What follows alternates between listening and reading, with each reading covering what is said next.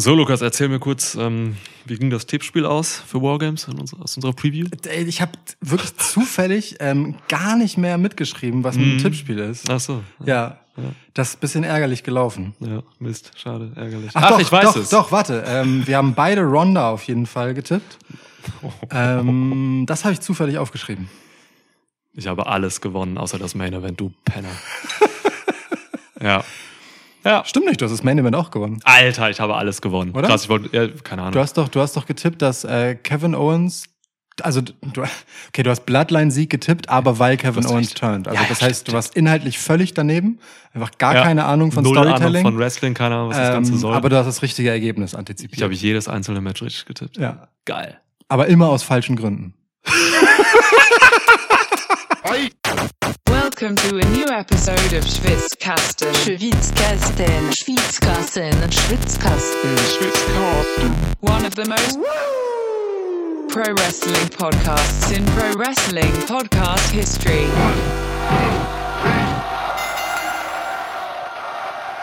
Ich betrinke mich jetzt mit Spezi, um das zu ertragen. Alles klar. Können auch äh, jetzt ausmachen. Ich habe alles erreicht in diesem Podcast. Das stimmt nicht. Das stimmt nicht. Es ist ja durchaus beredenswertes passiert. Ja, voll. Und ähm, wir haben uns jetzt gedacht, heute ist ja schon Montag nach dem Premium Live Event. Ach, für Survivor Montag hast du Series. auf einmal keinen äh, speziellen Schwitz. Äh, Hatten Dings. wir nie. Ja, ist richtig. Mondschwitz. Was soll das sein? Kuchen? Das klingt wirklich wie ein Es Kuchen. stinkt, ja, es stinkt wie ein Kuchen. ja. wirklich Ja. sehr unangenehmer Kuchen. Mondschwitz. Wohnschwitz. Ach. Irgendwas Österreichisches oder so. Oder was aus der Pfalz. Irgend so ein komisches, vergorenes äh, Bisamratten Mus auf Kuchen, was man in der Pfalz wahrscheinlich isst. Ja.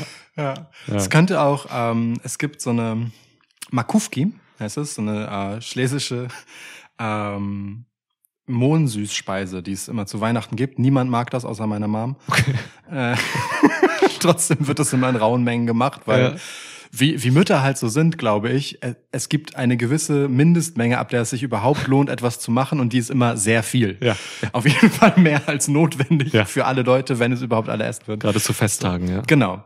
Äh, ja, das ist so, so eine süße Mondspeise. Ist widerlich. Aber das könnte Mondschwitz sein. Wirklich. Es ist so, so ein matschiges Zeug mit Mohn. Also es, ja. Etablier's doch einfach mal bei dir in der Familie. Also Nenn wenn das kommt, ach, Mo- Mondschwitz. Ja. Ja. mag ich nicht, aber lass dir schmecken, Mutter. Genau. So ungefähr. Mutter, sagst du dann, ja. Mutter. Ja. Was wollte ich sagen? Ähm, ach ja, äh, da heute schon Montag ist, ähm, haben wir uns ein bisschen den Fokus hier äh, geswitcht. So. Also wir wollen schon Survivor Series hauptsächlich anhand von Bloodline, glaube ich, besprechen, weil das war einfach das Ding, was wir so mitgenommen haben, was uns emotional außergewöhnlich stark berührt hat. So, ne? Unbedingt. Das Main Event von Survivor Series 2022, Alter. Ja. Äh, Ich, also ganz offen gestanden, ich glaube, es wäre gar nicht viel anders gelaufen, wenn wir direkt nach dem Pay-per-view Zeit gehabt hätten, um darüber zu sprechen. Es wäre vermutlich genau dasselbe geworden, aber jetzt mit äh, einer Nacht reflektieren dazwischen, Hm. erst recht. Ja, ich hab, es, es, es wirkte nach einfach so. Voll. Ne? Das ist einfach, puh, Alter, also ich, sag- ich sag, wie es ist so, ne? Das, das Main Event, äh, Bloodline gegen Brawling Brutes und Co., das war ein erzählerisches Meisterwerk.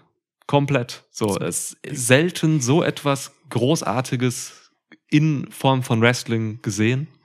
Dynamiken, Beziehungsentwicklungen zwischen allen Beteiligten von Bloodline griffen so unfassbar spannend und, und glaubhaft ineinander.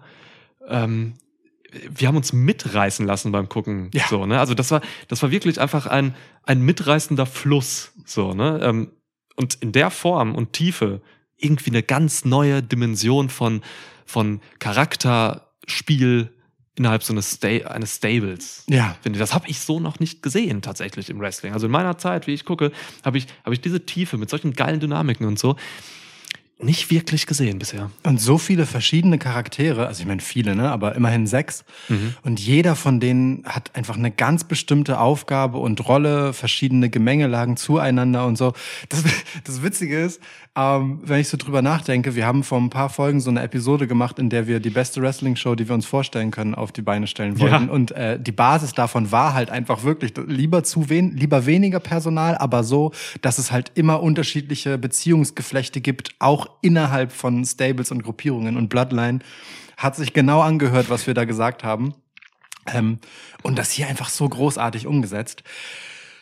Und rückwirkend ähm, auch sehr lustig ist, dass wir in unserer Preview noch behauptet haben, ach weißt du, ich glaube, du hast es gesagt, ähm, Bloodline verwal verwaltet sich gefühlt gerade selbst so ein bisschen. Hm, Im, Aufbau jetzt, So, du das. genau, ja. ne? Also so in, in diese, im Vorfeld zu äh, Survivor Series Wargames, so ja, jeder hat so seine Rolle und es passieren so Sachen, aber da ist gerade nicht so viel richtig Neues los. Und puh, hat dieses Event dem Ganzen aber ein Krönchen aufgesetzt und nochmal ja richtig viel Bewegung reingebracht. Ähm, großartig, wirklich. Also das ist so ein richtig geiler Long-Term Storytelling Payoff-Moment gewesen, Mhm. den es da gab.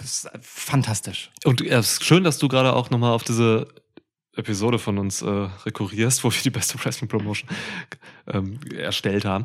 Da ging es ja auch darum, dass, ähm, dass wir uns gewünscht haben, dass innerhalb von Stables äh, einfach auch verschiedene Faces und Heels irgendwie zusammenwirken und mal Stimmt. switchen und so, ne? Dass das nicht einfach das reine klassische Heel-Stable und das oder das reine klassische Face-Stable ist. Stimmt. So. Und das ist bei Bloodline halt krass, super feinfühlig gemacht, so wie da mit Face- und Heel-Dynamiken gespielt wird. Ja. Ne? Also Ja. insgesamt steht The Bloodline für mich gar nicht mehr als, als äh, Heel-Stable da. Schwierig. Ja. Ähm, und das liegt halt an den einzelnen Charakteren da drin, weil die halt so äh, komplex geworden sind, nicht zu komplex, was auch wichtig ist.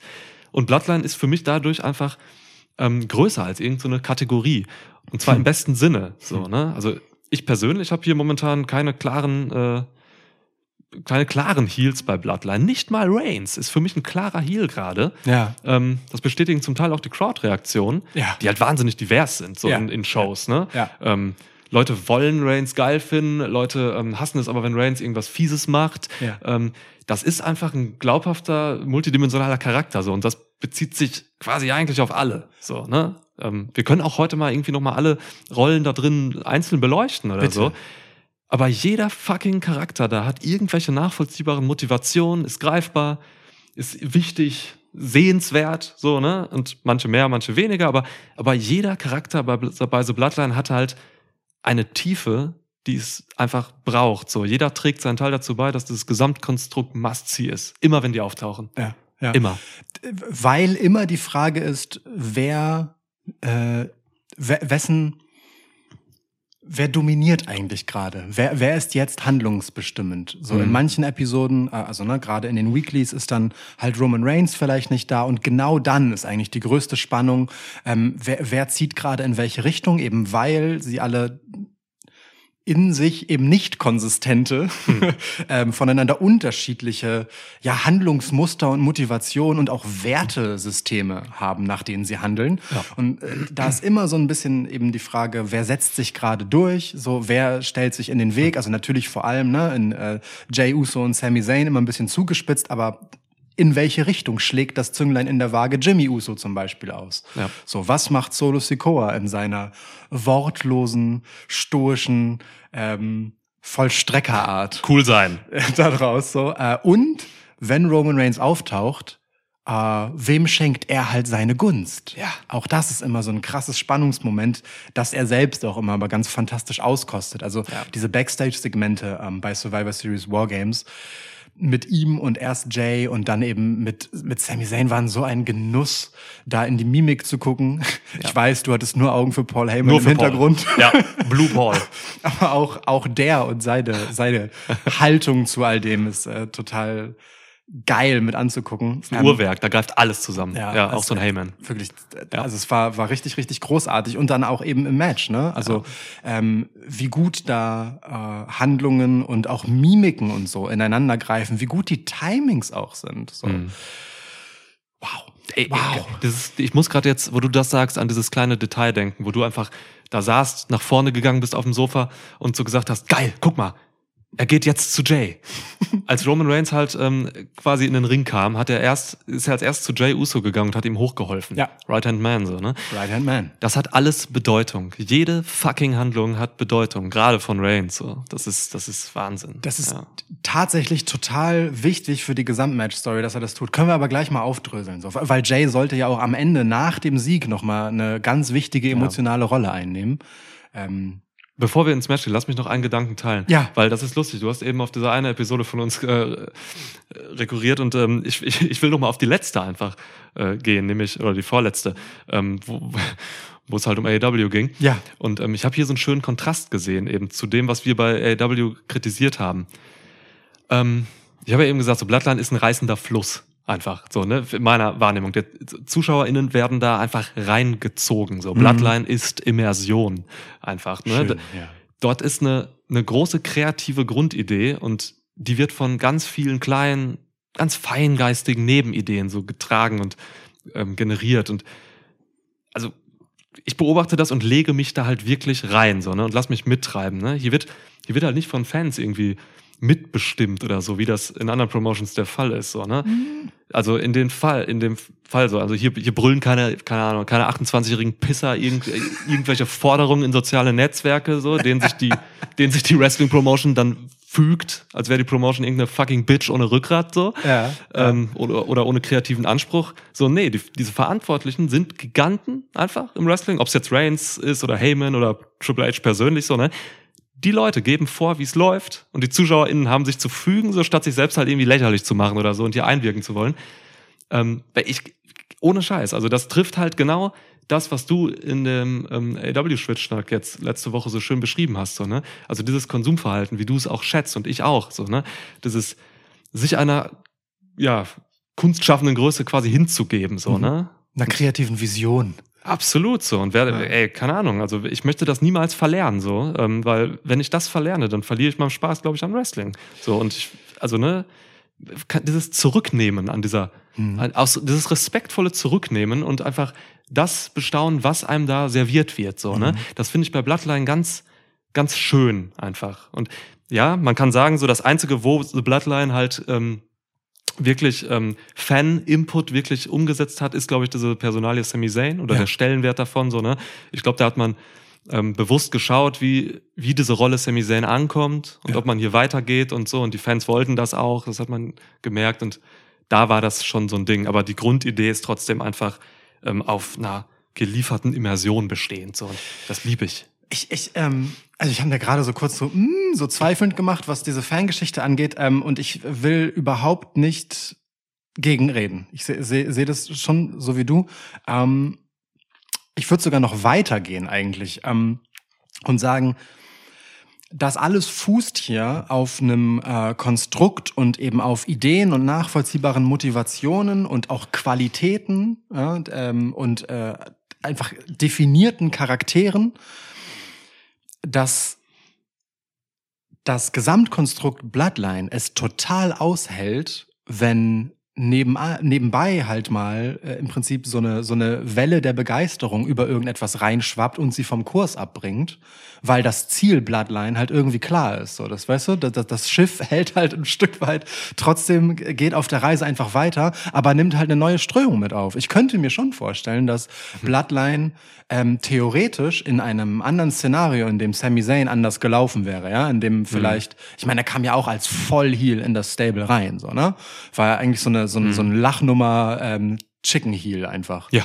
So, ähm, als er den Intercontinental Champ hinterher, äh, Titel hinterher, ja, lief, so. Ähm, und hat sich einfach in eine ganz andere Richtung entwickelt, äh, auf, im Zweifel, vielleicht auch auf einer Basis von Zufällen, so. Kann ja sein. Ist ja auch okay. Hat ein paar Mal einfach coole Sachen gesagt, also Dinge haben sich verselbstständigt, auch Usi und Yi, so, und My Dog, ne? Also, er ist ja noch am ehesten derjenige, der so ein bisschen albern äh, mit Catchphrases umgeht und so. Ähm, aber selbst wenn sich das ein bisschen verselbstständigt hat, ähm, Sami Zayn ist ja bewusst hier reingebracht worden, um äh, in The Bloodline was aufzuwühlen. Kann mir halt keiner erzählen, dass das jetzt einfach wirklich so, oh scheiße, Mann, Sami Zayn funktioniert voll, wir müssen das jetzt alles umschreiben. Nee.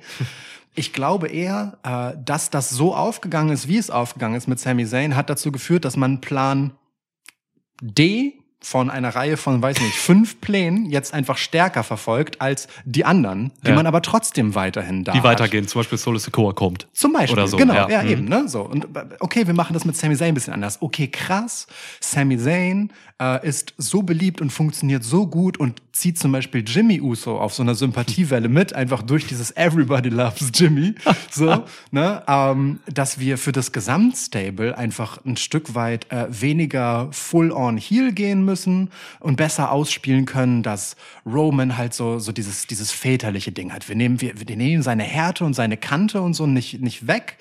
Er ist trotzdem weiter eine klare Respektsperson, Ja. aber wir lassen ihn mit den Sympathien ein bisschen spielen und, und, ne, und es so ein, bringen eine andere erzählerische Dynamik eben rein. Von der Bloodline insgesamt ja mega profitiert, weil auf einmal können die ja nachvollziehbar beliebt sein. So, du kannst ja wirklich sagen, so, ey, Bloodline ist nice und auch irgendwie ähm, cool und ich kann dazu stehen, weil das keine Arschlöcher sind. So, das lohnt sich für Merch halt noch mal extra mehr. So und das ist auch für Roman Reigns letztendlich geil, weil er sich nicht verändern muss, großartig in seiner Selbstdarstellung und auch in seinem seinem Anspruch ähm, und trotzdem sich halt von dieser harten Heel Champ Nummer eben ganz natürlich wegbewegt durch durch den Antrieb, den die anderen damit reinbringen. Das ist für den Champ einfach mega wertvoll. Ja. So. Schön, ja.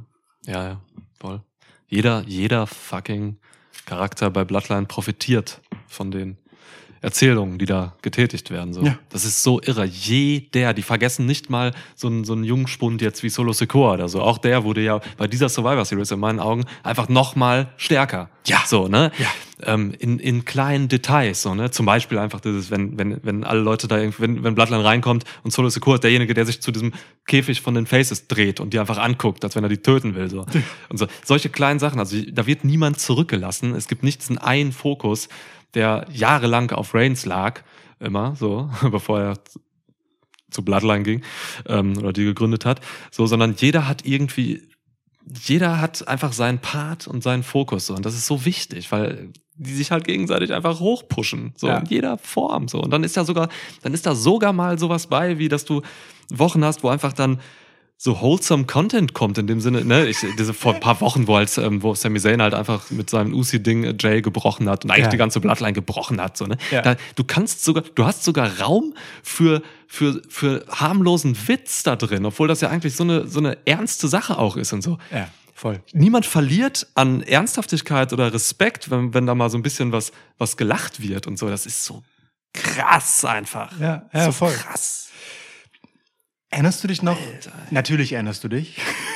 wir, wir haben so, weiß ich nicht, ähm, Erinnere so, ich mich nicht dran.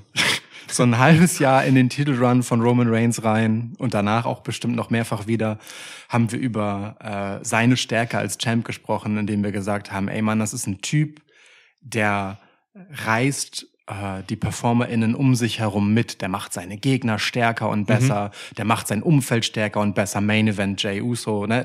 Oh Bis ja. heute profitiert der Mann einfach hart davon. Der ist eine Neun nach dem Event. Ähm, Laut Schwitz-Ranking, Power-Ranking, ja. ähm, so genau, neun von zehn. ja. Ähm, auf der Stärkeskala.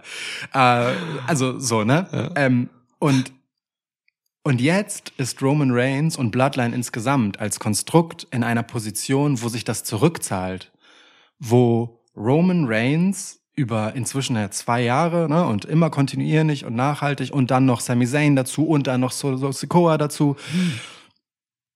Leute mitreißt, mit aufbaut, dieses Gesamtkonstrukt äh, eben pusht und stark macht und relevant macht und mitzieht, so weit, dass er jetzt, trotz dieses Überchamp-Status, den er hat, davon profitiert, was er vorher geleistet hat. Also die zahlen jetzt auf ihn mit ein. Rendite. Sam, ja, wirklich, ist ja wirklich so. Roman ne? Rendite. Roman, Roman kriegt einfach die Zinsen von Sami Zayns Beliebtheit gerade gezahlt. So, dass Roman halt einfach nicht nur so Respektspops bekommt, weil Ja. er halt eventisiert wird, weil er eben nicht bei jeder Show dabei ist, weil er halt mit diesem wie er sich halt trägt, rauskommt, ne, so, oh krass, Roman ist da, es ist etwas Besonderes. Nee, der kriegt halt auch einfach Pops, weil man weiß, da passiert jetzt was Cooles und ey, der Typ, der zieht Sammy so mit, Sammy ist so sein Man und voll krass, dass dieser, weißt du, dass, dass die dieses, diesen Bond irgendwie haben.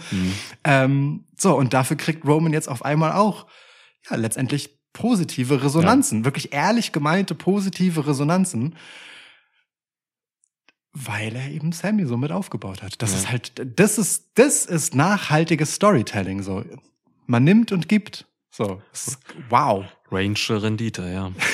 genau, die Range Rendite, ey, mit einem wie äh, Paul Heyman als dein Wiseman Ja. und letztendlich äh, Finanzchef, Anwalt und alles Zahlen und Phrasendreher. Da, da muss sich das ja auch lohnen. Paul Heyman ist tatsächlich eine schöne, schöne Messlatte daran. Ähm, ähm, also man erkennt an Paul Heyman, wie einfach die einzelnen Wrestler in dem Stable aufgewertet wurden, weil der war am Anfang viel präsenter als jetzt. Stimmt. Paul, Paul Heyman nimmt sich ähm, mittlerweile einfach seit Monaten zurück, so bewusst, um halt ne, eben das Nötigste zu tun, weil er trägt ja immer noch viel bei, aber nicht mehr so viel wie am Anfang. Das machen jetzt die anderen Leute. Die Geschichten gehen von ihm weg. Er erzählt nicht mehr so viel. Also Roman Reigns' Mimik erzählt mehr als Paul Heyman momentan erzählt. Ja, so, das ist heftig. Ja. Er kriegt so das äh, einmal typisch das Mikrofon gereicht, um halt das Match zu hypen. Ne, um so das, den, Pro, den Promoter-Talk zu machen. Aber ansonsten hält sich das tatsächlich sehr. Auf die Spitze getrieben jetzt bei Survivor Series, wo er Backstage einfach wirklich im Hintergrund in einem Regal saß und einfach blau beleuchtet wurde und geguckt hat. So. Einfach nur so als emotionale Orientierung, ne? Ja, So, zweifelt er oder ist er sich Genau. seiner Sache sicher? Das ist eigentlich so, ja. So gut.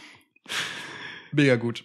Ja, schön. Also Ja, boah. also äh, machen wir mal kurz Butter bei die Fische. Also ähm, The Bloodline haben letztendlich gewonnen. Ihr habt es hoffentlich gesehen. Wenn nicht, macht jetzt aus und guckt euch das gefälligst an. Sind 38 Minuten und noch was, gut investierte Zeit. ja. Aber ihr müsst auch das ganze Event vorher noch gucken, weil die Einspieler dazwischen sind auch wichtig und gut. Egal, also jedenfalls nehmt euch so eine Dreiviertelstunde. Ähm, The Bloodline haben gewonnen. Und zwar, ähm, weil, und ich möchte dieses Finish tatsächlich wirklich einmal ganz kurz aufarbeiten, weil es Bitte. so schön ist. Also, was ist passiert? Letztendlich, ähm, nach all dem, was vorher in dem Match war und toll war, dazu kommen wir wahrscheinlich gleich noch, ähm, gab es auf jeden Fall beide Finisher von Kevin Owens gegen Roman Reigns. Was ich super finde, weil Kevin Owens damit echt stark rausgeht aus der Nummer und Kevin Owens, Sami Zayn halt die beiden Turn-Kandidaten waren, sage ich mal, in unserer Preview. Ja, ihre per, ihr persönliches Verhältnis ist das, was hier irgendetwas zum Brechen hätte bringen können, die Bl The Bloodline nämlich. So, ähm, also hat dann äh, Kevin Owens Roman Reigns im Pin und Sami Zayn verhindert den Three Count nicht etwa, indem er das Cover unterbricht und Kevin Owens angreift. Nein, er hält den Ref ab davon, seine Hand zum dritten Mal auf die Matte zu schlagen. Ah, Du bist in dem Moment, als das passiert ist, hast du gefühlt direkt einen Orgasmus bekommen. Ja. So schön fandst du das. Ja. Dass Sami Zayn in dem Moment halt nicht Ja. Kevin Owens angreift, sondern anders eingreift. Und dadurch, dass es dieses kleine, schöne erzählerische Detail gab, war es umso krasser, als nach dem Standoff, was dann danach kommt, zwischen Sami Zayn und Kevin Owens, das dann unterbrochen wird von einem Superkick, den Kevin Owens ausweicht, es den fucking Low Blow von Sami Zayn gegen Kevin Owens gibt. das Sami. Zayn Ja. tauscht halt einfach hier ganz bewusst The Bloodline und seine Zugehörigkeit zu dieser Familie, zum Mafia, Ja. gegen die Jahre, Jahrzehnte lange Freundschaft mit Kevin Owens in diesem Ja. Fall. Ja, und Kevin Owens hat sie ja selbst auf die Prüfung gestellt bei der Go Home Smackdown. Je. Wow. Ja. Wow. So, und dann gibt's halt im Endeffekt ähm, noch die Einladung von Sammy nach dem Helluva-Kick gegen Kevin Owens, den es noch hinterher gab, dass Jay Uso, niemand Geringeres als der einzige Typ in The Bloodline, der mir nicht vertraut, Jay Uso, Ja.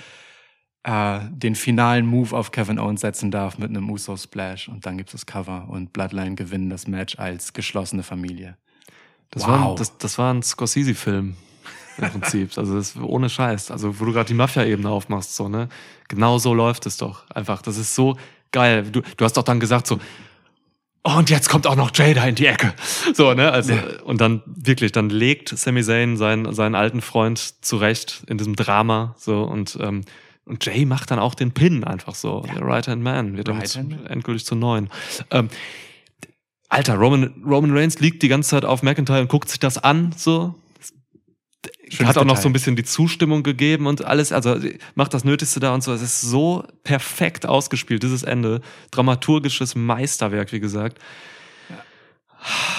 Ganz, ganz wichtig und wertvoll, dass du das noch sagst. Roman ist inzwischen zur Seite geschoben, ne, hält so ein bisschen Drew hinter sich Ja. und sieht das Ganze sich wohlwollend und gönnerhaft an. Ja. Und, und da- das ist halt das, was ich meine mit dem so, ne? Der elevatet alle um sich herum und profitiert davon. Und in Ja. diesem Fall damit, dass sein Arsch gerettet wurde von dem einen, der sich mit dem anderen verträgt, ja, der sein Right-Hand-Man ist.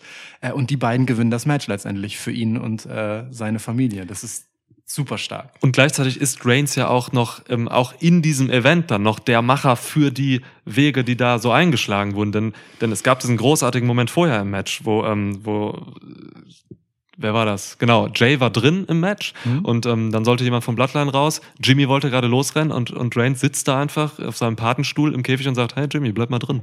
Ich, äh, Sammy, geh du mal jetzt raus. Ja. Mach das mal zusammen.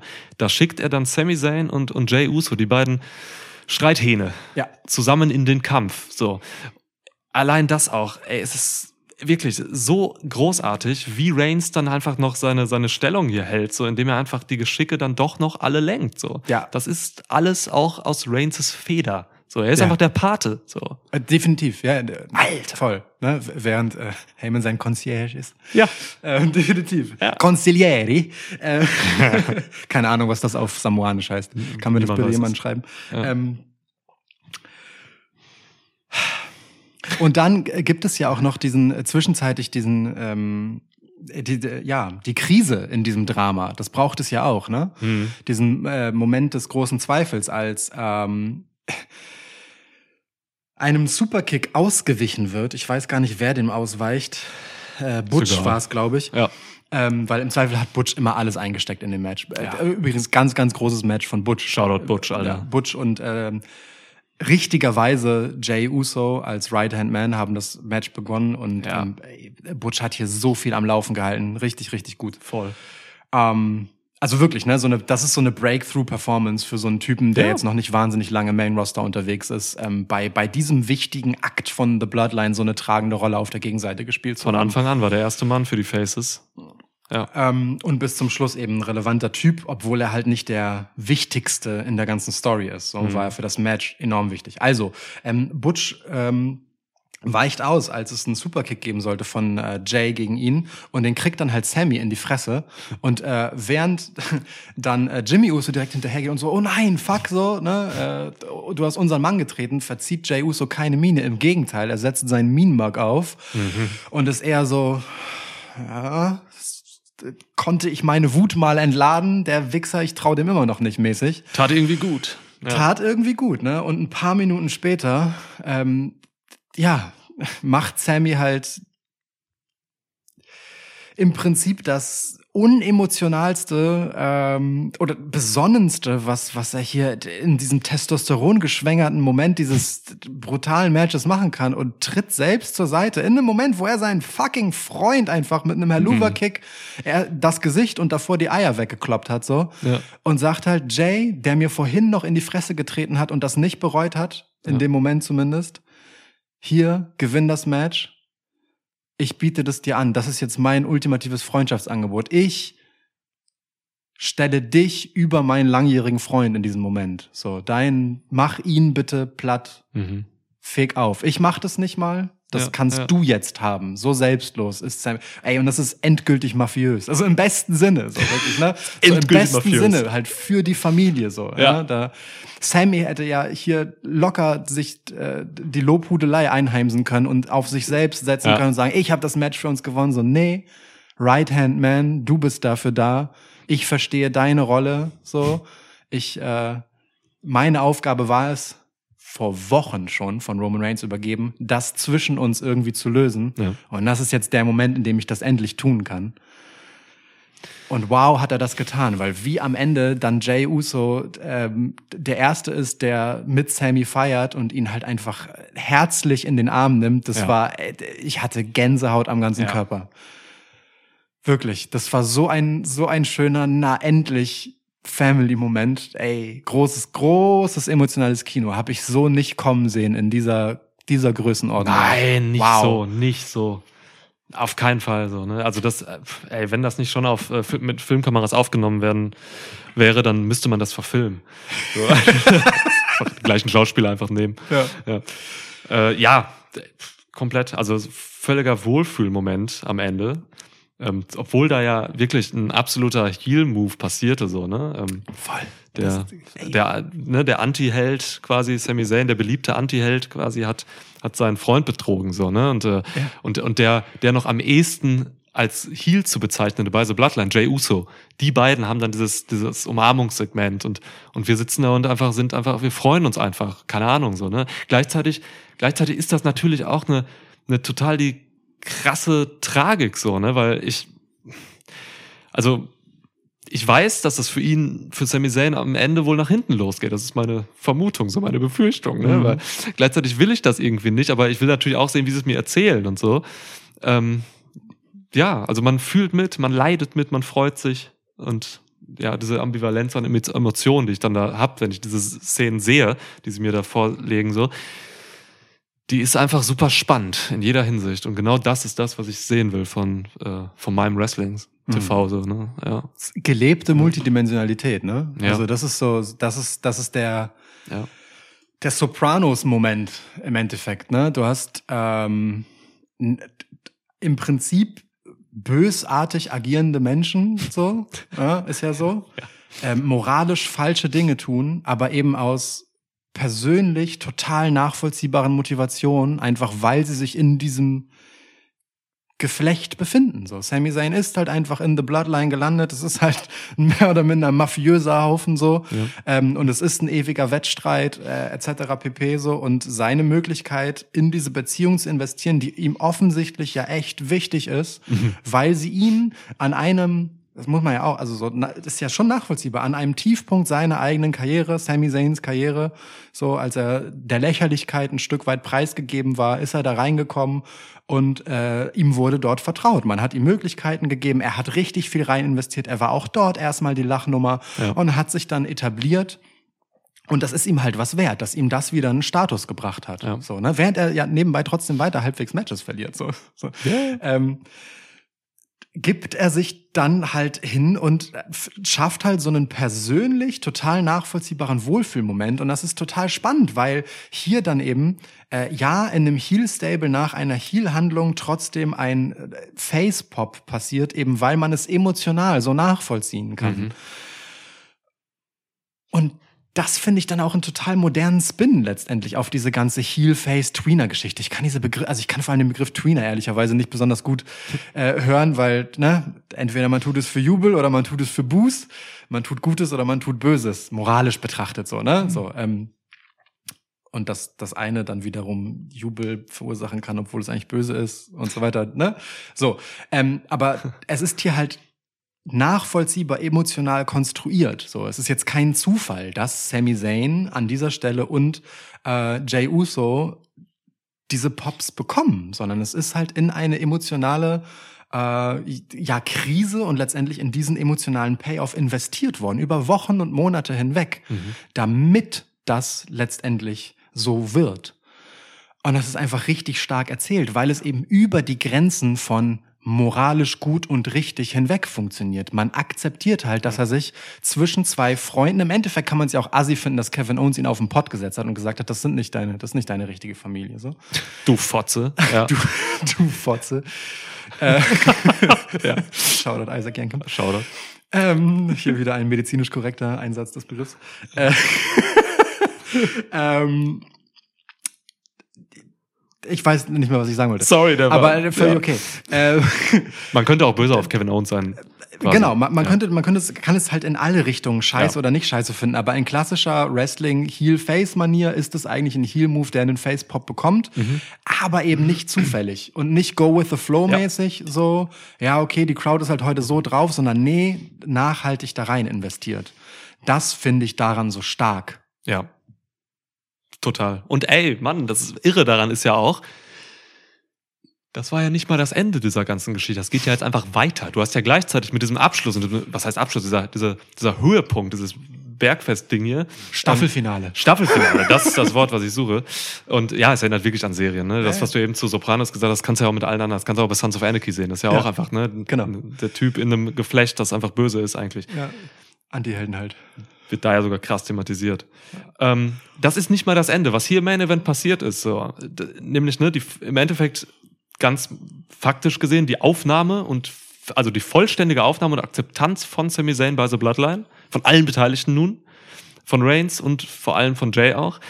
Das ist halt die Grundlage für einen, ähm, einen der größten Turns in der Geschichte von Wrestling, glaube ich. Mhm. Also wie dieser Turn dann aussehen wird, ne? ob Sami Zayn nun von The Bloodline irgendwie rausgeschmissen und betrogen wird ähm, oder ob sich Sami Zayn dann irgendwann in den nächsten Monaten aktiv von The Bloodline trennt oder so, ne? Ist mir scheißegal. Also das wird ein emotionales Feuerwerk, ne? Das glaube ich im Endeffekt nochmal neue Maßstäbe für einen Face-Turn legt, weil Mhm. dieser Sami Zayn, der wird hier so krass rausgehen, was auch immer da passiert. Ja, Das muss so krass sein einfach. ja, Ja. ja, das, das glaube ich auch. Ähm, und man hat auch alle Möglichkeiten dazu erzählerisch. Ne? Also äh, wir haben uns jetzt daran gewöhnt, Kevin Owens und Sami Zayns Beziehung hier positiv zu deuten, aber es ist sie ja auch historisch bei weitem nicht immer. Ne? Also Mhm. äh, NXT, Kevin, Alter. Kevin Ja. Owens kann im Prinzip äh, mit einem Wimpernschlag Heel-Turn immer. Ja. So kann aber auch äh, mit dem nächsten Wimpernschlag wieder Face sein. Ist egal. Kevin Owens ist halt Kevin Owens Ja. und Kevin Owens ist immer eine Gefahr, dieses ähm, ja mehr oder minder beliebige Zünglein in der Waage zu sein, in welche Richtung ihm es auch immer gerade beliebt. Mhm. So und Kevin Owens ist aber trotzdem jemand, ähm, dem Sami Zayn im Prinzip heute Nacht bei Raw ins Gesicht sagen könnte. Ähm, also wenn er sich dahin bequemt, dahin zu gehen. ähm, ey, klar gebe ich dir einen Low Blow. Du hast mir halt einfach damals bei NXT bei deinem scheiß Debüt eine fucking Apron Bomb gebe- gegeben und ähm, beinahe mit einer Nackengeschichte und so meine Karriere beendet. Das war ja ein riesen Verletzungsengel, den sie im Endeffekt daraus gemacht haben so. Und es war auch nicht das einzige Mal, dass Kevin Owens derjenige war, der gegen Sammy geturnt ist. Im Prinzip hat Sammy ihm jetzt, wo ihm bei Bloodline Eier gewachsen sind, wenn man so will, jetzt mit einer gewissen ne, Stärke im Rücken, es endlich mal diesem Wichser Kevin Owens, der diese Beziehung der beiden immer dominiert hat, zurückzahlen können. Und hat einfach mal seinen Mann stehen können gegenüber einem Typen, der schon das ein oder andere Mal durchaus scheiße und toxisch für, für ihre Freundschaft war. Ja, ja. Ne? All die Voll. Langjährigkeit hin oder her. So. Irgendwie kann man das durchaus fair finden auf eine Art. Das ist ja eben, ne? Du kannst das, ey, das werden ja auch, also wir, wir vertreten ja nur ähm, zwei Meinungen, die sich oft ähneln, gerade in Bezug auf Bloodline, aber es ist ja auch nur eine Perspektive darauf, so, ne, wie man jetzt die Leute, jeder nimmt ja Gesehenes und irgendwelche komplexen Charaktere anders wahr, so, ne? Voll. Man hat Sympathien für, für den, aber nicht für den und so. Vielleicht finden Leute irgendwie Solo Sikoa langweilig oder sowas und ich finde ihn halt mega geil Fair. und so, ne? Das ist alles Ja. so ein Ding, also, pff, ja, keine Ahnung, also, und das, dass man da halt eben so viel reinlegen kann, das, das macht's ja auch aus, ne? Also, ey, ich weiß gar nicht, wenn ich mal irgendwie eine Schwäche jetzt suche oder so in dieser ganzen Erzählstruktur, ich weiß nicht, wo ich da ansetzen soll. Gibt's irgendwie nicht. Der einzige, der einzige, äh, der bei diesem Match so ein bisschen und generell in den letzten Wochen so ein bisschen ähm, sehr einfach konstruiert war, ist vielleicht Jimmy Uso. Klar, ja. Ne? Der Ja. tritt im Moment ganz klar in den Hintergrund, ähm, aber bekommt dann schon auch seine Momente. Also zum Beispiel in, äh, wir hatten das in der Preview auch schon, wo sich halt ähm, äh, er aktiv für seinen Bruder Jay und eben nicht Sami Zayn entscheidet, wenn es äh, um die Tag Team Titel geht und es einfach Uso Business ist und nicht in erster Linie Bloodline Business so, Ja. wo sie auch noch mal eine Ebene zu dieser ganzen Geschichte dazugebracht haben, weil Jimmy eigentlich immer äh, ne, sehr wohlwollend gegenüber Sammy war und die haben, die haben ihren eigenen Handshake, der sehr komplex ist wie ihre Charaktere. Ähm, so und und er ist sehr wohlwollend ihm gegenüber, aber in so einem Moment, wo sein Bruder halt sagt so, yo Bruder, lass mal jetzt Brudersachen machen, da signalisiert dann auch Jimmy Uso, ah ja okay, das ist hier immer noch, das ist immer noch blutsverwandt und Familie hier. Das hat noch mal einen anderen Wert, so als vielleicht auch mein Cousin und Tribal Chief und so. Nee, das ist mein Bruder. Das hat ja auch noch mal eine Spannung kreiert für das, was dann noch folgen mag äh, bei Survivor Series War Games wie eben ähm, die Loyalitäten da letztendlich liegen. Das war ja das große Thema. Ne? Wer ist hier eigentlich wem gegenüber loyal? Und Jimmy wird halt auf diese kleinen Momente beschränkt, auf diese, die, die- ne, Mhm. die- die- diese kleinen Ausschläge. Und das tut aber der Sache und ihm auch gut, weil er einen sehr einfachen Charakter im Moment hat, aber das ist auch wichtig, weil er den ähm, so gefühlt das reinste Herz von allen dort hat. Er ist einfach der coole, nette Jimmy und er ist schon immer ein Gradmesser dafür. Ähm, äh, ja, weiß nicht, was gerade so das Richtige in Anführungsstrichen ist, so emotional, weißt du, so moralisch betrachtet einfach, weil er, er lässt sich ja wirklich wenig Böses äh, anheimfallen. So, ne? Verhält sich eigentlich total nett die ganze Zeit. So. Ich sag dir, wie es ist. Jimmy Uso ist ein, ist, ist ein, ist ein Spannungsmesser. Der ist ein Instrument quasi, der, an dem man immer gerade sieht, was so los ist irgendwie. Der ist absolut, das ist absolut richtig. Ja, das sind kleine, das ist keine, keine große präsente Rolle. Aber die, die ist super wichtig, weil, ähm, weil, weil er einfach Dinge reflektiert. Also manchmal, er ist wie so eine, wie so eine Prüffläche manchmal. Es geht da irgendwie hin, so, wenn jetzt zum Beispiel Jimmy mit, mit Sami Zayn irgendwie cool ist und die ihren Handshake machen, dann, dann sieht man daran, was das mit Jay macht. Also wie Jay zum Beispiel zu Sami Zayn steht und generell gerade so drauf ist und sowas. Also der ist tatsächlich ein, ein wichtiges Element, das aber einfach keine, keinen richtigen Fokus bekommt. So. Ist irgendwie interessant, ja. Weiß ich auch nicht, was das dann im Endeffekt macht. Der ist auf jeden Fall irgendwie am Who doesn't love Jimmy, ne? Also er ist halt, er ist halt wirklich einfach facig so, der lacht halt einfach viel auch, so, Ja. ne?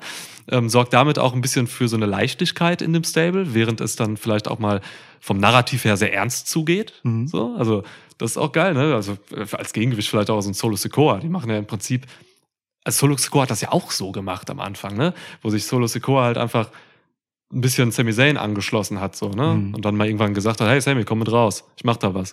Und nicht Jay. Ja, nur mit So. anderer Mine, aber sonst ja. Komplett andere Mine, ja, ja, ja. Genau, deswegen die beiden, ja, absolut, mega wichtig. Natürlich ist das auch dem geschuldet, dass Jimmy diese Rolle hat, weil er in den Anfangstagen von The Bloodline, wo es noch gar nicht The Bloodline gab als Namen, einfach nicht da war, ne? Der war Ja. verletzt oder sonst was. Und ähm, Jay und Reigns hatten halt ihre Storyline. Deswegen hat Jay Uso natürlich einfach mehr Geschichte, die er mit reinbringt und reinbringt und hat diesen Fokus jetzt hier verdient. So. Ja, ja, ja. Ja. Aber, aber auch total wichtig, weil, weil Jay eben der emotional Herausgeforderte ist, ne? Und genau deswegen es zu ihm passt. Also Roman hat ja nun wirklich Tough Love mit ihm gemacht und auch Oh ja. die Entscheidung Jimmy oder, oder eben Tribal Chief Ja. mit ihm gespielt und so. Ähm, und dass Jay jetzt ähm, ja eben der impulsive, ähm, schwierige Typ ist, ist da total nachvollziehbar in dem Vertrauenskonstrukt, in dem er sich halt dort bewegt. So mit ähm, auf der einen Seite äh, auch noch dieser Bürde in Anführungsstrichen des Right-Hand Man. Ne? Das ver verlangt immer total viel Verantwortungsbewusstsein von ihm. Er ist aber in Anführungsstrichen der falsche Typ dafür von seiner Emotionalität. Andererseits kann man natürlich auch sagen, nee, der Tribal Chief ist ja nicht blöd. Der gibt diese Rolle genau ihm, weil er erstens eine 9 von 10 ist. Und zweitens, ähm, damit er an dieser Aufgabe wachsen kann und äh, ne, einfach sein, sein Handlungsvermögen, äh, sein, sein, ja, sein, sein Emo Emotionshaushalt regulieren lernt. So, äh, wachse an deinen Aufgaben. Ja. Ja. Das ist total gut. Ja, Das Mann. ist total gut. Da wirft er seinen Stift weg. Ich werf ihn weg. Lass mich dich mal fragen, denkst, denkst du noch, nach dem, was jetzt so bei Survivor Series passiert ist, mal ein bisschen vorausblickend jetzt, denkst du noch, dass es ähm, dazu kommt, was ich in der Preview schon irgendwie mir gewünscht habe, auf jeden Fall, dass Sami Zayn und Kevin Owens nochmal irgendwie zusammenkommen nach der Nummer jetzt und vielleicht ein Tag-Team-Match zu WrestleMania bekommen gegen die Usos oder so? Äh, also ich glaube schon, dass es ein Thema wird, aber WrestleMania ist für, für mich jetzt zu kurzfristig geworden. Ja. Also ja. ich glaube schon, äh, Survivor Series Wargames war jetzt so ein, so ein Scheideweg, wo man sich, wenn es diese Entscheidung jemals gab, dafür entschlossen hat zu sagen, okay, Sammy is Blood. Meine letzte Notiz zu dem Match ist übrigens, Sammy is Blood. Ja. So. Ja. Da hat wirklich nur noch gefehlt, dass die irgendwie so einen so einen Mülltonnendeckel nehmen, sich die Hand aufschneiden und dann so einen blutigen Handschlag machen. Ich glaube, irgendwann kommt es dazu, jetzt bei, vielleicht schon bei SmackDown oder so, dass man, dass man im ersten Segment irgendwie Sami Zayn auf so einen Stuhl setzt, so, die Kanüle anschließt und dann Paul Heyman da steht und aus dieser Kette, diese, dieser Rosenkranz, Ja. der samoanische Kultgegenstand, da ist, das, das ist, glaube ich, rot, weil da Blut drin ist. Ja. Da kommt dann das Blut der Vorfahren von Reigns und, und The Rock und so, kommt einfach das Blut so in die Adern von Sami Zayn. Mal gucken, hoffentlich ist die gleiche Blutdruckgruppe.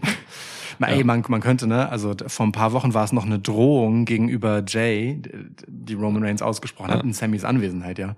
Ähm, ey, wenn ihr es nicht auf die Kette kriegt, dann mache ich ihn zu Sammy Uso. Sammy Jetzt haben sie es auf die Reihe bekommen Ja. und faktisch wird er ja zu Sammy Uso dadurch. Sammy Uso, klar. Ja, Voll ja. geil. Ähm, ja, also, aber genau. Also meine Antwort ist, ich, ich glaube, man hat sich hier schon bewusst dafür entschieden, ähm, diese Sami Zayn-Nummer. mh, Ja, wobei andererseits ist echt, also bis WrestleMania ist schon noch echt lang. Mhm.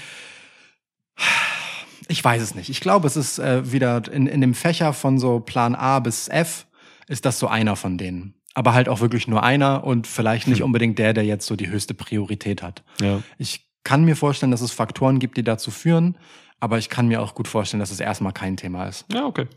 Wie Ja. geht's dir? Auch so, auch so. Ja, ja. Ich bin auch generell jetzt, also an so einem Punkt, also ja, ich kann mir viele Dinge vorstellen. Ich soll Notizen wegwerfen. Ich kann mir viele Dinge vorstellen. ähm, aber das ist auch wieder so eine Story, so ein Story-Arc hier, das ganze Bloodline-Ding, wo ich halt, und darüber habe ich anfangs gesprochen, wo ich halt einfach genieße, auch ähm, mir Dinge zwar vorzustellen, so, aber, aber jetzt gar nicht so tief in da reinzutauchen, was ich mir wünsche oder so, weil ich lasse mich hier einfach, wie gesagt, gerne mitreißen von diesem erzählerischen Fluss, The Bloodline. So, Ja. ne? Und ähm, will das dann Woche für Woche auch ähm, sehen und dann immer neu bewerten, gerne so für mich so, okay, wo kann es hingehen? Ist da vielleicht noch was aufgekommen? Kann ja auch wirklich überall hingehen. Es kann auch einfach jetzt einen Run geben von Kevin Owens gegen The Bloodline, irgendwie Ja. so ein Durchdreh-Run oder so, ne? Ja. Dass er so ein bisschen den, den Steve Austin macht, so gegen Bloodline und sowas, ne? Und ähm, klar, äh, im Endeffekt kann das alles eine Inszenierung, ey, theoretisch kann das hier alles eine Inszenierung sein. Geplant. Von. Kevin Owens und Sami Zayn. Ja. Lange Hand geplant. Äh, dass man, dass man hier so jetzt das Vertrauen komplett ähm, erringen will für Sami Zayn. Ja. So, und dann infiltriert er das aber quasi jetzt und macht das komplett von innen heraus, zerstört er so Bloodline oder so. Es kann alles passieren im Prinzip. Es- und ja. Es würde zu Kevin Owens passen, es würde zu Sami Zayn, The Master Strategist passen, ne? ja, also tatsächlich. Also möglich ist es ja. Also all das, Ja. was ich gesagt habe darüber, wie The Bloodline Sami Zayn eben auf ein neues Level hebt, kann ja auch genauso einfach etwas sein, von dem er einfach nur kalkulierend profitieren wollte. So, und äh, genau, also alles ist möglich. Und das ist ja das Schöne daran. Mhm. Das ist ja wirklich das Schöne daran, ähm, dass es hier x Auswege gibt und alle davon sind interessant. Also ich kann mir, also wirklich, ne? Also das Ganze ist jetzt halt auf so einem, so einem Zwischenhoch, äh, mit einem Payoff, mit einem für mich zumindest sehr logischen und schlüssigen und dennoch ähm, überraschenden, ähm, ja, Finale für so, ein, so, ein, so ein, eine der Teilgeschichten so. Und äh, auf welchem Pfad der, der Rest jetzt weitergeht, ist halt, also da gibt's halt einfach total viele Möglichkeiten. Und das Spannungsverhältnis, das dort halt existiert und all die Historien, die dort aufeinanderprallen, inklusive eben das, was du gerade gesagt hast zu Kevin Owens, das gibt halt alles Mögliche her an Ausgang hier. Und genau das macht es halt so interessant, weil äh, all das in emotionalen Wechselwirkungen äh, zueinander stattfindet. So. In, also emotional und äh, ja, was Motivation und Loyalitäten Allianzen angeht, ja auch. Ne? So, also Sami Zayn könnte ja logischerweise sagen, ja geil, was soll ich bei Bloodline denn jetzt noch erreichen? So, ich könnte Right-Hand-Man werden statt statt äh, Jay so, aber ich werde ja kein Tag-Champ mit irgendeinem Ja. von denen, so weiß ich nicht. Wenn die mir nicht mehr helfen können, ja gut, dann gehe ich halt den nächsten Schritt. Alles ist Oder denkbar. ganz anders, nämlich genau das gleiche von der anderen Seite aus. So, hey, okay, Bloodline hat jetzt dieses äh, Match hier gewonnen, das war auch irgendwie krass und so. Ähm, wir brauchen Sami Zayn nicht mehr. So, Ja. kann auch sein, ne, dass sie jetzt einfach keinen Bock mehr haben und ihn nur irgendwie gebraucht haben für so ein paar Sachen jetzt. Es ist wirklich, es ist alles drin. Voll, voll, voll. Mega gut. Fantastisch, meine Güte. Ja, war auf jeden Fall der Fokus und das Ding bei diesem Event. Und das- ähm, ja. Und das Krasse ist, finde ich, dass, dass diese ganze Geschichte ähm, stattgefunden hat in einem hochgradig stargespickten Match, in dem drei Titel präsent waren und keiner von denen hat eine Rolle gespielt. Ja. So, ne, also, und es sind ja nicht drei, irgendwelche drei Titel, sondern Roman Reigns ist einfach auf einem historischen Run als Unified Champ, so, der ist Ja. halt seit zweieinhalb Jahren oder sowas, ähm, läuft da damit rum und ähm, seit kurzem sind ja auch die Usos einfach äh, die longest reigning Tag Champs der Neuzeit von Ja. WWE. Das heißt, die sind ja ohnehin schon in Titelgold gemessen super mächtig und mega relevant. Ja. Und machen dabei dann gleichzeitig ähm, noch diese Entwicklung durch. Also ähm, das ist vor allem deshalb spannend, weil diese inneren Spannungen ja gerne genommenes erzählerisches Motiv sind, um ähm, Sachen zu spalten, ne? um, um Spannung reinzubringen. Du hast etwas sehr Starkes und dann gibt es dann interne Reibung und daran droht es dann zu zerbrechen. Mhm. So, der größte, äh, die größte Gefahr für etwas, ein erfolgreiches Konstrukt ist halt die Anspruchshaltung der Beteiligten im Zweifelsfall. So und ähm, genau das ist hier halt einfach richtig großartig äh, zu Ende erzählt worden, ausgerechnet von eben einem Typen, der bisher einfach wenig davon in Gold gemessen gewonnen hat. So, ne? Mhm. Der halt einfach nur eine gewisse Rolle spielt in diesem äh, Gesamtschauspiel das, Ja. in, Sami Zayn. Das ist äh, fantastisch so. Und auch, auch Jay Uso bringt das natürlich überhaupt nicht äh, weiter in seinen Ansprüchen, äh, was Tag Champ angeht, sondern nee, beide tun das einfach für Roman. Ja, So. voll. Absolut. Ja. Und ey, ey, ein und wir, wir reden so viel über über so, also wir haben jetzt fast alle einmal durch, aber ich will einmal noch mal eine Lanze brechen für Solo Sikoa. Danke, so, sonst hätte äh, ich's getan, ja. So, Solo Sikoa ist nicht nur der coolste Motherfucker.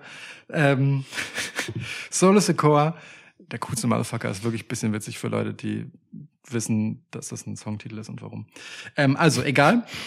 Ähm, der hat halt einfach unmittelbar, bevor diese ganze Popper Powerbomb und ähm, äh, Stunner-Geschichte von KO gegen Roman passiert ist, ist er halt derjenige, der Drew fucking McIntyre, der bis dahin in dem Match schon so als der Stärkste auf der Face-Seite, Face in Anführungsstrichen, nicht weil die in Anführungsstrichen Faces sind, sondern weil The Bloodline schwer als Heel-Team, ja, egal. Also auf der anderen Seite ähm, ähm, äh, war er halt schon, also wie gesagt, der am mächtigsten dargestellte gefühlt. Mm.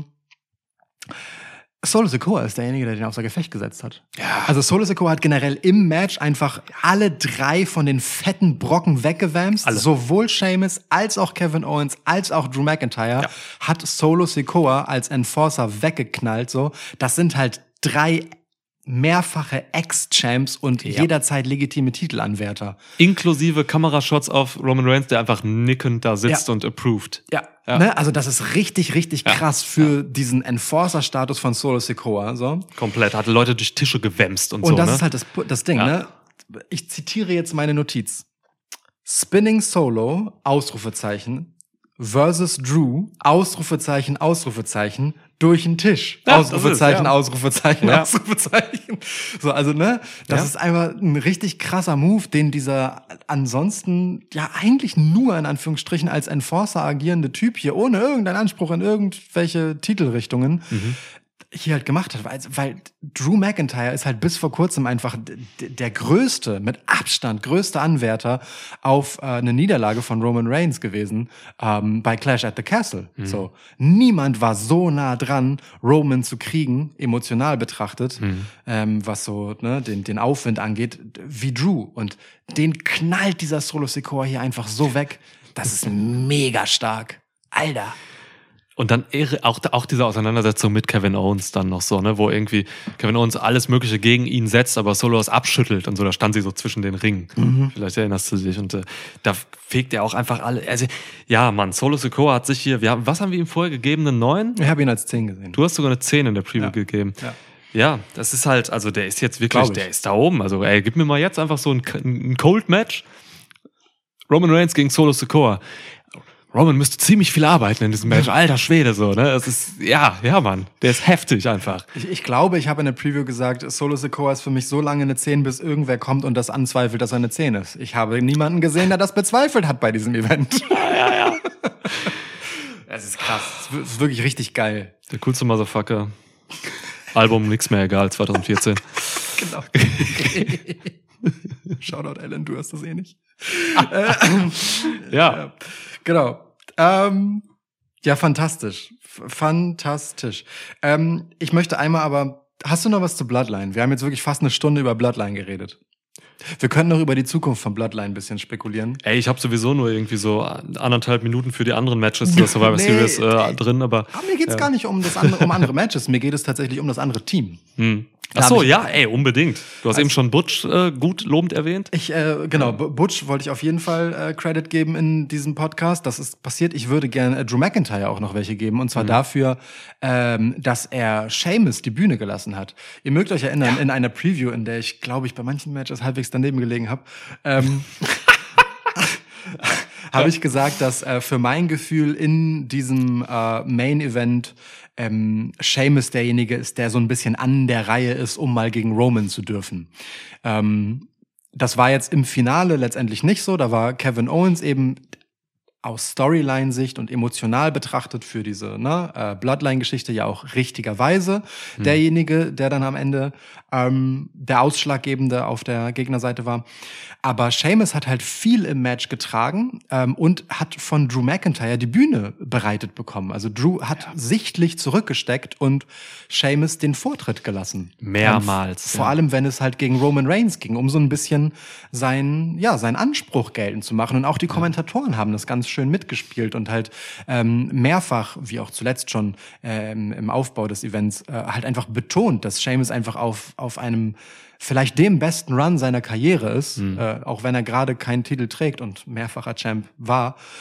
Ähm, das fand ich richtig schön, wie, wie das auch nochmal sichtbar äh, gemacht wurde. Das ist so eine, so eine schöne Respektsbekundung, weil ähm, du hier halt so drei fette Typen hast, in Kev- also große Brocken mit großen Ansprüchen, wie halt Kevin Owens, Seamus und Drew McIntyre. Ähm, und damit hat Drew aber ein Stück weit auch einfach anerkannt, dass das in erster Linie immer noch das Team von Seamus ist, weil es ist halt Brawling Brutes Ja. mit Drew McIntyre und Kevin Owens. So. Ja. Der hat die beiden da reingeholt und das fand ich echt schön, dass das so äh, so eine Rolle spielen durfte und auch diese Beziehung zwischen den beiden diesen diesen gegenseitigen Respekt nochmal so gezeigt hat, ja? dass er da zurücktritt und einfach sagt so, ey, du bist der Man. Völlig total äh, legitime Credits, so, ja, total. Mehrmals passiert in dem Match, so, ne? Ähm, Drew, Drew McIntyre hat ganz oft so einfach Sachen ähm, geprüft, so, ist das jetzt okay, ist der jetzt down? Okay, Seamus, dann go with the flow, mach den Kick oder was weiß ich, so, ne? Genau, das ist also super, super gut. Ähm, er hatte seine Chance, so, ne? Ähm, hat halt wirklich einfach so ein, ja, so ein freundschaftlich agiert, quasi, irgendwie. Richtig geil. Ich wünsche mir übrigens, dass McIntyre ein fester Bestandteil wird von den Brutes. Ja, das fände ich auch geil. So ein, Auf jeden ja, Fall. Also Honorary Brute auf jeden Fall so, aber der kann da auch richtig bei. So, Ja. das ist ja, die kommen ja auch alle von der Insel und so, ne? Also es wäre schon irgendwie, wäre schon, wäre schon cool. Dieses Fight Night Ding würde schon auch super zu ihm passen, natürlich. Generell voll das wichtige Face Stable. Ne? Wir haben da in der Ja. Preview schon drüber geredet, deswegen will ich das jetzt nicht super ausführlich machen. Aber man hat auch noch mal im Match jetzt gesehen, wie wichtig es war, dass man die letzten Wochen ähm, in den TV-Shows dafür investiert hat, dieses Face-Team ähm, stark zu machen oder halt generell einfach äh, den Fokus drauf zu setzen. So, ne? Während so Bloodline so ein bisschen verwaltet hat, da wusste man, die sind krass, alles okay, alles cool so. Und man hat jetzt einfach Motivation noch in dieses Face-Team gepackt. Man hat die stark gemacht. So, das ist also äh, perfekte, perfektes Mittel, dieses Team quasi, ähm, um diese Geschichte von The Bloodline, diese interne Geschichte zu erzählen. So, Mhm. weil dafür brauchst du ja auch einfach starke Leute. Auf der Gegenseite brauchst du immer irgendwie. Und ja, also hier hat jeder wirklich einfach, ähm, einfach richtig gut gearbeitet. Auch so diese, diese, die Leute, ähm, die nach unserem KFA Power Schwitz Ranking ähm, unten sind, also Rich the Fridge und, äh, und Butch und so, haben hier einfach super viel gutes Zeug auch noch gemacht. Ja. So, auch wenn es leider relativ respektlos von der, von der Crowd beäugt wurde. Hm, das stimmt. Hab ich mich wirklich, wir haben uns geärgert beim Gucken so, ne? Dass, als zum Beispiel ähm, Rich Holland reinkam, so, ähm, so er hat, ey Mann, der ist seit ein paar Monaten dabei, so, hat äh, sein erstes Wargames-Match und so und die Crowd, ey, hat, äh, hat irgendwie überhaupt keinen Bock auf den. So. Die Crowd ist ein Kühlschrank gewesen. Ja. Ein Lehrer. Und dabei hat und Rich quasi gerasselt, als wenn er Ener- Energieeffizienzklasse E hat. Denn er ist da wirklich rumgerannt wie so ein Irrer, so, Ja. ne? hat sich wirklich verausgabt Ja. und so. Ähm, und das, ja, ich weiß nicht, kann man eigentlich mal würdigen. Du hast dein Main Event, du hast jetzt kein langes Pay-Per-View irgendwie in den Knochen, so, ne? Ähm, sitzt da erst zwei Stunden noch was.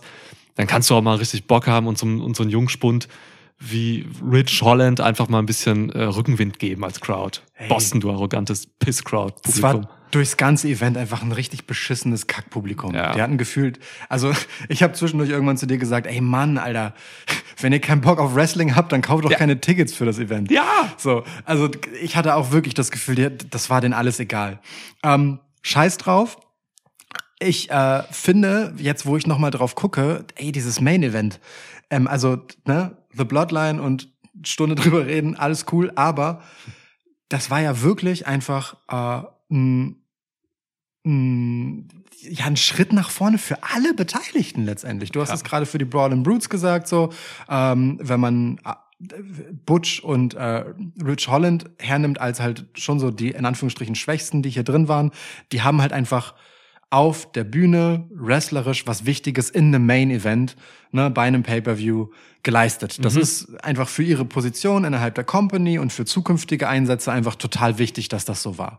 Das ist geil, so, ne, ähm, weil ja, äh, Rich Holland äh, mit der Big E Vergangenheit, er hat ja nun äh, durch einen etwas gebotchten Move äh, Big E für lange, lange Zeit ähm, außer Gefecht gesetzt. Das klingt jetzt halt immer so, als wäre das irgendwie Absicht oder er wäre schuld daran. Ja, nee, aber es ist halt schon scheiße gelaufen einfach so. Und das sowas kann einem halt anhängen. So, ne? Also Ja. äh, wer mal reingucken will, es gibt so eine WWE-Doku mit und über Sasha Banks, so, der hängt das halt einfach jahrelang nach, dass sie im Endeffekt Paige, heute Soraya, wie wir jetzt wissen, beinahe die Karriere gekostet hätte. So, Ja. das hat, hat die halt einfach depressiv gemacht. So, ne? Ähm, und ähm, dass Rich Holland da aber reingeht und halt einfach so ein wichtiges Match so gut arbeitet, ist toll. So. Ähm, Kevin Owens haben wir gerade schon über seine Rolle und seine Auswege hier genug gesprochen. Oh, so, ja. ne? Auch wie er zurückkam mit diesem Wow, krass, es ist Kevin Owens Ding so Mhm. und mit dem Anspruch als jederzeit legitimer Titelanwärter. Geile Nummer. Seamus haben wir auch drüber gesprochen, machen auch die Kommentatoren. So, ich will Drew McIntyre tatsächlich noch einmal ähm, erwähnen, warum mir das so wichtig ist, das hier zu nennen, dass, dass Drew McIntyre da so vornehm zurücktritt und Seamus die Bühne äh, bietet. Drew McIntyre ähm, war in der Vince McMahon-Ära halt einfach im Zweifel immer der, ihr sollt mich gut, Hauptsache ihr findet mich irgendwie cool Face. Mhm. Der hat halt unnachvollziehbare, oder was heißt unnachvollziehbare? Ähm, sehr platte, platitüdenhafte Standard-Face-Scheiße gemacht. Mhm. Ähm, und äh, Matches, also und auch Match-Ausgänge und äh, Kickouts und Moves und äh, da, da, da, Ereignisse einfach angedichtet bekommen, um ihn halt einfach richtig krass nach vorne zu pushen. Und dass man jetzt hier diesen Drew McIntyre, der halt immer, ne, wie gesagt, das schon so der, der äh, The Chosen One war, so eine Rolle gibt, in der er mit einer gewissen Bescheidenheit auftritt, ähm, weil er halt weiß, dass das seinem Status überhaupt gar keinen Abbruch tut, Mhm. stärkt ihn nochmal, finde ich, total in seiner Rolle und in seinem Geil, Selbstverständnis. So. Ist geil, Das, ja. das, das macht Drew McIntyre einfach besser und größer, dass er das hier nicht braucht, sich in den Vordergrund zu drängen. Und das finde ich total wichtig, weil der Typ aus so einer mittelmäßigen Egalo-Fehde äh, mit Karrion Cross rauskommt und Mhm. hier dann halt binnen weniger Wochen einfach äh, ein paar richtig wichtige Impulse mitnimmt, finde ich. Das ist eine schöne Beobachtung, ja, total. Was das macht auf einer Metaebene. Ist genau, es ist komplett konträr zu der Kritik, die wir ihm dann halt vor ein paar Monaten halt immer Ja. angeheimst haben, so, ne? Klar, ja. Ey Mann, der hat Witze erzählt, irgendwie so, ähm, so, Oh ja. so, so schottische Lehrersachen. Oh, bitte, ne, bitte erinnere ich mich nicht Ja, ja. daran. ja, ja. Also wirklich, ne? unfassbar eigentlich. Voll schön. Das steht ihm Meine gut. Güte. Das, das steht ihm gut, weil weißt du, welchen Grund hätte er nicht bescheiden? Also klar, der sieht halt nicht so aus, als müsste er bescheiden sein. Genau deswegen ist es halt krass, wenn so ein Typ wie er mit all dem, was er mitbringt, Ja. ähm, halt einfach ja sich nicht zu ernst nimmt. Finde ich voll geil. Das ist der blumenpflückende Riese quasi so. Wenn man das mal ich habe gerade so ein Bild vor Augen. So, ne? Das hat halt Wirkung, wenn so, ein, wenn so ein krasser Typ halt so eine kleine süße Geste macht. Ja. Ja, ja, voll. Ja. ja. Der blumenpflückende Riese. Also super, ne? Also wie gesagt, du hast hier zehn Leute einfach in diesem Match und alle haben davon profitiert. Wie Ja. geil willst du denn ein Main Event noch booken? So. Also klar, be- bestimmt kann man manche Sachen davon anders sehen und sagen, Burr, Kevin Owens ist zurückgekommen und direkt hat er so eine fette Niederlage kassiert. Ja, sehe ich. Aber eine Kannst immer was Niederlage, generieren. eine, eine Niederlage äh, auf dem Papier im Ergebnis ist halt etwas anderes als eine erzählerische, als das, was hier erzählerisch einfach drinsteckt. So, ne? Das ist Klar. eine Niederlage mit so vielen Wegen nach oben. Ja. Ist schön. Ja, klar. Liebe ich. Liebe ich. Geil. Ist auch sowas, da kann man beim Gucken irgendwie das Herz anschalten und den Kopf ausschalten und, bei, und im Nachhinein kann man da schön das, den Kopf noch wieder anmachen. So. Ja. Ja. Ja. Gab's viel Schönes zum drüber nachdenken. Toll. Danke dafür. Also wirklich. Ja, vielen Dank, Triple H. Habt ihr eine Grußkarte geschickt? Was können wir, ja, also, ne, guck mal, wir hatten fünf Matches, ne? Es gab noch, wir können auch, lass, sollen wir noch mal über die anderen Matches so ein bisschen reden? Also, Ja. Mich interessiert eigentlich so nur noch das ähm, Triple Threat Match. Triplo Threato! ähm, von, ne, vom US-Title so. Das, Ja. Die habe ich noch viel mitgenommen. Der Rest war so, oh, ja, okay, Ey. war halt da. Du, ich, ich sag dir, wie es ist. Wir können es auch kurz machen. Ja. Ich, ich, mach's jetzt kurz. Du Mach kannst, mal kannst kurz, gerne, ja. also Oh, das da Women's, gespannt. Women's Wargames Match war das längste Match des Abends. Mhm. Hat sich auch so angefühlt. Ähm, war, war, hatte seine Momente, aber war auch viel schwierig. So, da lief viel nicht zusammen, leider. War mir egal. War mir wirklich sehr egal. Hat mich sehr kalt gelassen. Und das Match hat nichts dafür getan, das zu ändern. Genau. So, Es hat ne? mich Ja. wirklich sehr kalt gelassen. So. AJ gegen Finn war ein richtig geiles Match, Super Wrestling, ja. das mir aber auch sehr egal war. Mega Hatten egal. wir in der Preview, dass es relativ egal ist. Ja. Ronda Rousey gegen Shotzi war länger als gedacht, aber auch nicht interessanter als gedacht. Schlimmer sogar. Ich hab's, äh, ja, Ja. Schl schlimmer als, als ich erwartet habe. So, also bis dahin war das halt echt so pff, eher nicht so als Event. Also AJ gegen Finn, geiles Match, aber unter seinen Möglichkeiten erzählerisch. Gerade Mhm. vor dem Hintergrund, wie stark eigentlich ähm, äh, Judgment Day halt sind von den Möglichkeiten, die da sind. Halt so zu wenig draus gemacht. So. Mhm. Und dann kommt halt dieses Triple Threat Match ähm, zwischen Austin Theory, Seth Rollins und Bobby Lashley. Und es ist halt einfach richtig geiler Scheiß, einfach ein richtig geiler Klopper. Hat im Prinzip nach drei Minuten schon klar gemacht, dass es bis dahin Match of the Night ist. So Mhm.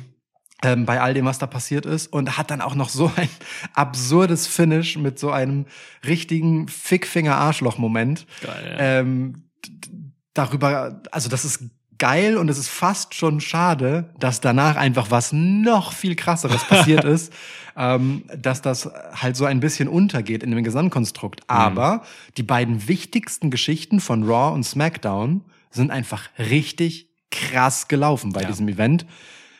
Alles andere leider nicht so. Also so als Gesamtevent bin ich fast bisschen enttäuscht, ne? weil eigentlich so ich bei diesen fünf Match-Sachen dieses NXT-Ding hatte so geil, fünf Matches, fünfmal was Geiles, Ja. fünfmal bedeutungsvoll, fünfmal gutes Wrestling. Das war hier halt leider nicht so.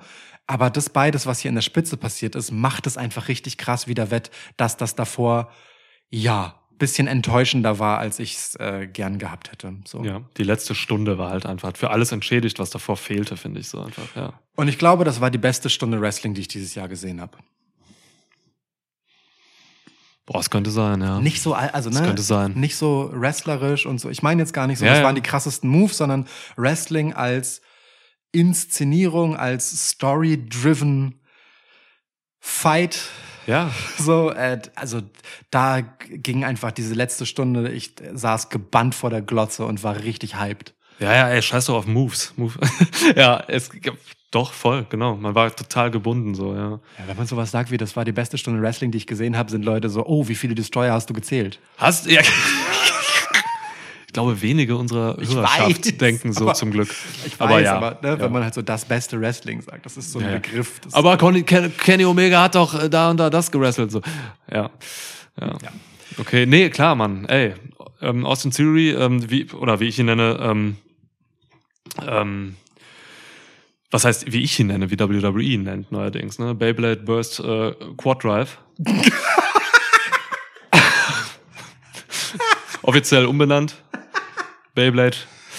Ja. Ja, ey, wir haben echt, wir haben uns einfach so ge gefragt, was ist, was hat denn der jetzt für einen neuen Tron? So, was ist denn das für ein, für ein Entrance-Video? Und dann fiel dir irgendwann, dann sagst du irgendwann, Alter, das ist Werbung.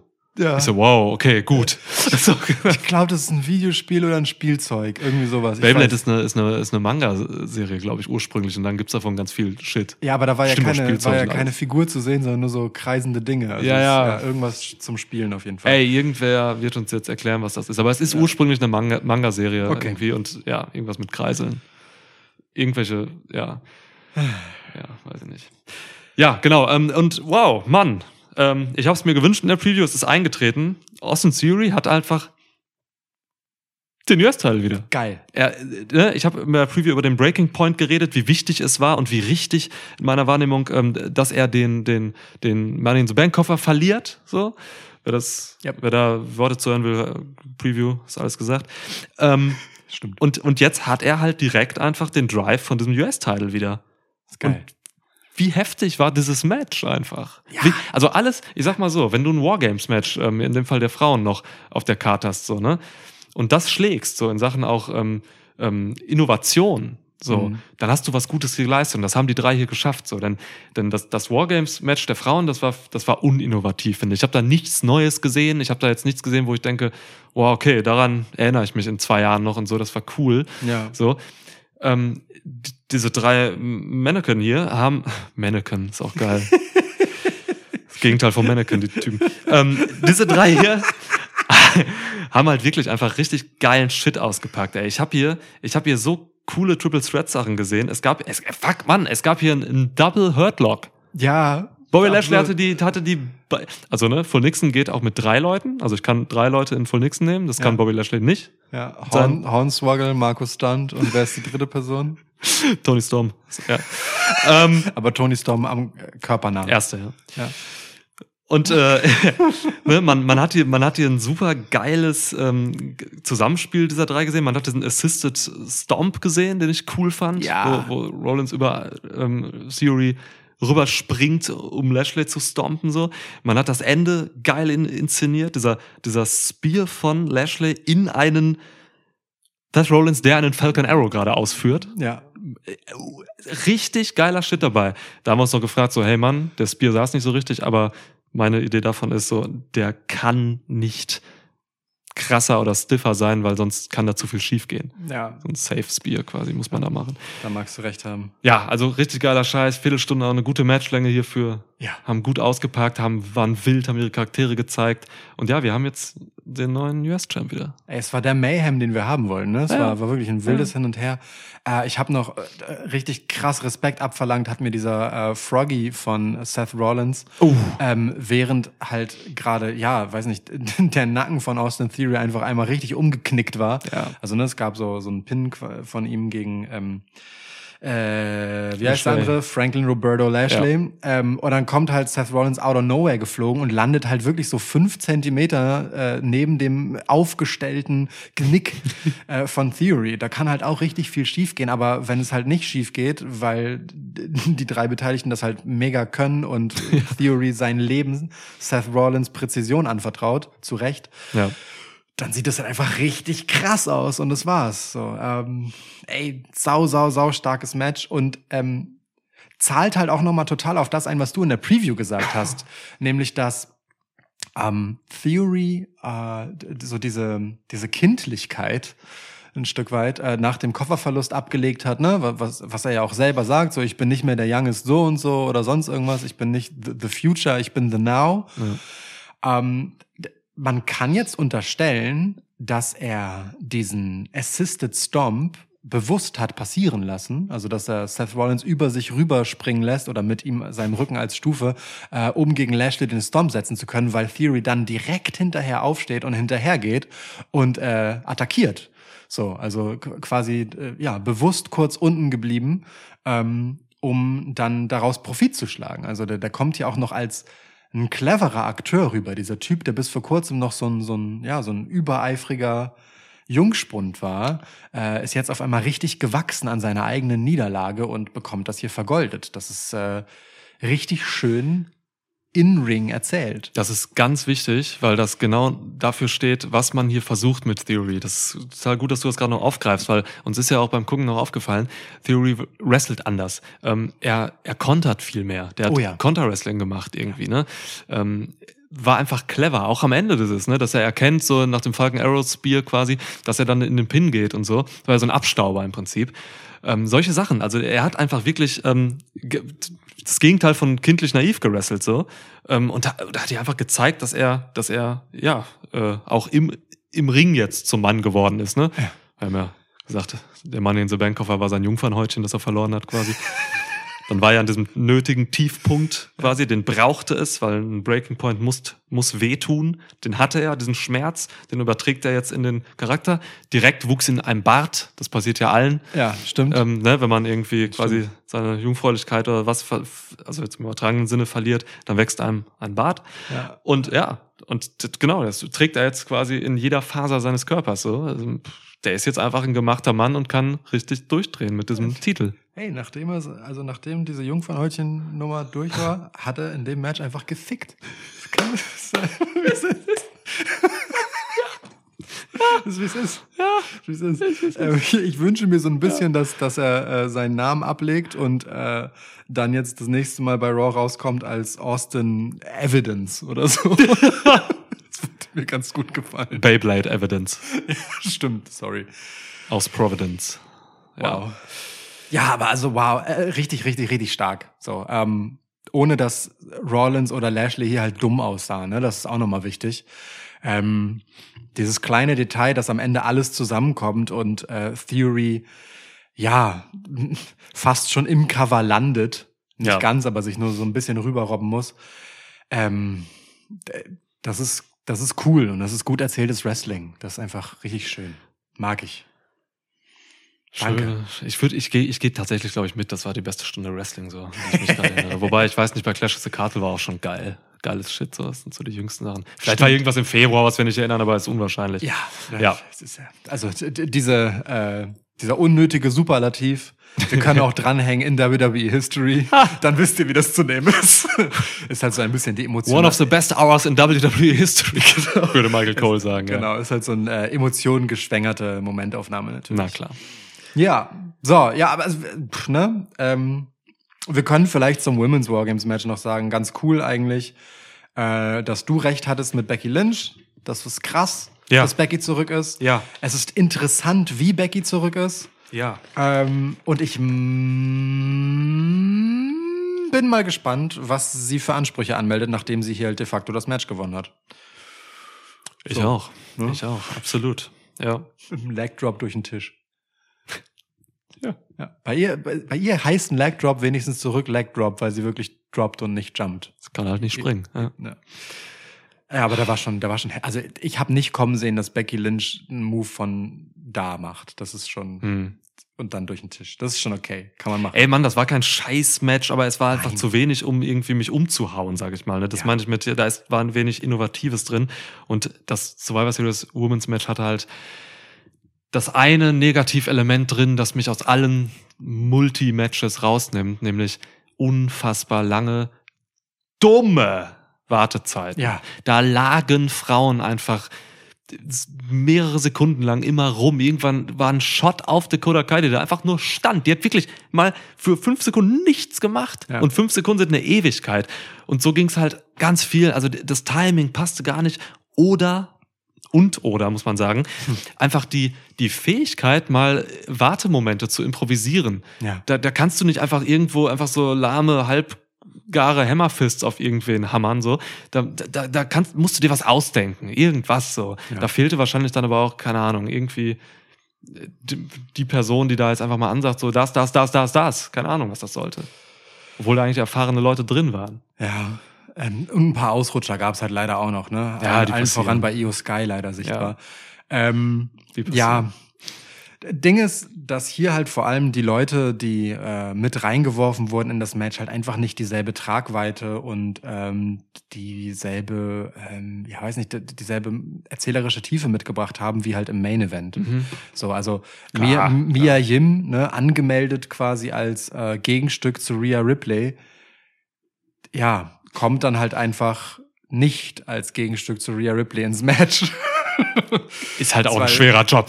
weil das halt, genau, weil halt alle wissen, dass sie nicht, da, das, nein, das kann sie nicht. Da musst du Solo Secor reinschicken, wenn du da ein Gegengewicht zu Ripley Es- haben willst. Ist halt wirklich so, ne? ähm, ja, das ist schon okay. Es gab hier erkennbare Motive, aber halt eben nicht so diesen, alle zehn Leute gehen hier halt mit einem Payoff raus. Im Gegenteil. Ähm, ist eher so, dass auf den äh, breiten und schmalen Schultern von einerseits Bianca Belair und Becky Lynch letztendlich äh, Damage Control ein bisschen demontiert wurde, weil es einen Moment im Match gab, in dem äh, Becky und ähm, Bianca halt zusammengearbeitet haben und miteinander alle drei von Damage Control einfach zum Ende hin weggeflankt haben. Ne? Also Tja. Also, wenn ich ein neues K-Fape-Stärke-Ranking für Damage Control aufmachen würde, Ja. da sind die meisten gesunken, sage ich ganz ehrlich. Ja, genau, Also Bailey, so. Bailey ist bei einer 6 oder so, Dakota Kai vielleicht bei einer, ja, auch bei der 6 und Alexa Bliss, sage ich dir ganz ehrlich, ist auf eine 4 runtergegangen.